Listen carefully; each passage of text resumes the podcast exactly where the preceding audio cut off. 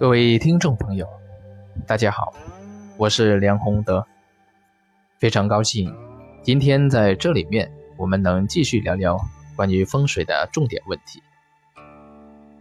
那么今天我想跟大家聊的是，房子的坐向真的是最重要的吗？曾经有不少的懂得一点风水的朋友会问我。哎，我家的房子是这种坐向，好不好？也有一些朋友想在老家里面建房子，也会问我这个问题：要用怎样的坐向呢？现在要用怎样的坐向是好的呢？其实这个问题要解释是很简单的，坐向有时候真的不是最重要的。有些朋友就会有疑问：房子的坐向不重要，什么才重要呢？这个我要告诉大家，真正的风水，你要从龙、沙、水、穴、象几个方面都要考虑。但是像刚才这些朋友里面问的这种情况，他就仅仅是考虑了象的问题。你的龙要不要考虑？就算阳宅里面你的龙不用考虑，但是你的杀要不要考虑？杀法要不要考虑？水法就是得水要不要考虑？藏风聚气，得水为上，是吧？还有能不能结穴？这个位置就算不能选择，但是也轮不到你立刻就能用就把象作为最重要的。这个布局去做，那这样是不行的。还有，整一个局行不行？这个其实也是要考虑的重中之重。所以，我经常见到问坐向，认为坐向是最重要的这种看法的时候呢？我就常常摇头，怎么能那么片面去看风水呢？甚至有一些所谓的专业人士也是如此的。什么拿一个悬空风水盘来一看啊，望山望向啊就好了，就以这个去论。但是那个地方能不能用这个象？这个形式允不允许用这个象？他没有去考虑。所以就导致一些农村或者城镇上有一些房子，它的坐向稀奇古怪。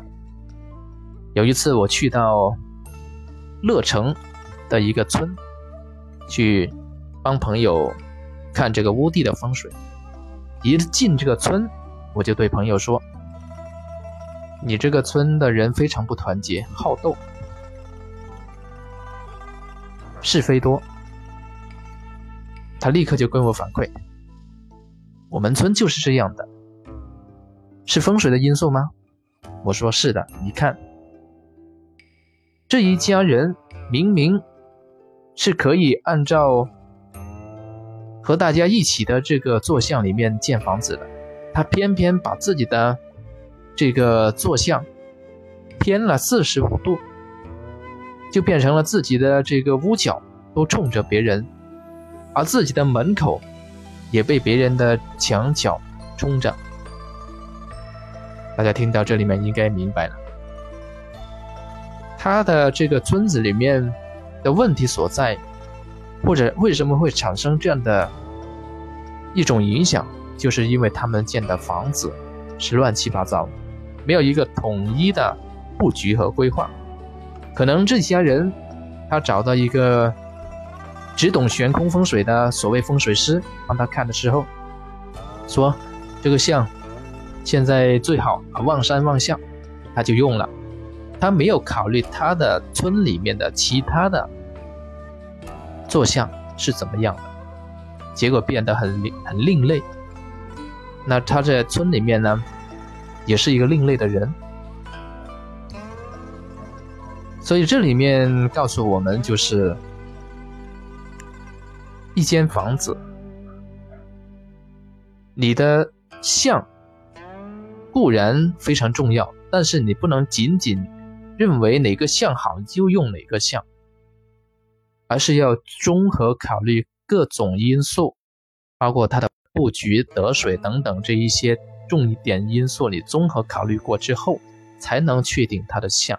相是最后确定的，还不说一一开始就先入为主，啊用哪个相，然后呢就在那里用那个上那那个相，这样的话呢，往往会招致一些非常不好的风水效这个因果，得不偿失。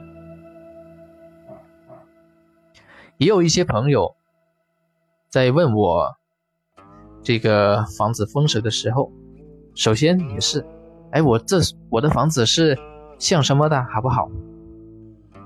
其实这些都是非常外行的说法啊。你一所房子，它有外局，有内局，有形势，有整个大局里面的藏风聚气，整个大局里面的藏风得水等等这些综合的因素，它要考虑的东西非常多，真的不是用一个像就可以解决的。所以我想通过这一节课告诉大家一个道理：如果你这个房子里面你的相不太好，也不用太担心，因为有可能你是其他方面，包括它的格局，包括你的水法，你是得水的，包括你其他方面的这一个内局非常好的话，仅仅是相不太好，它不会，它也不会差到哪里去。这个就是我今天要跟大家聊的风水的话题。今天我们先就聊到这里，谢谢各位。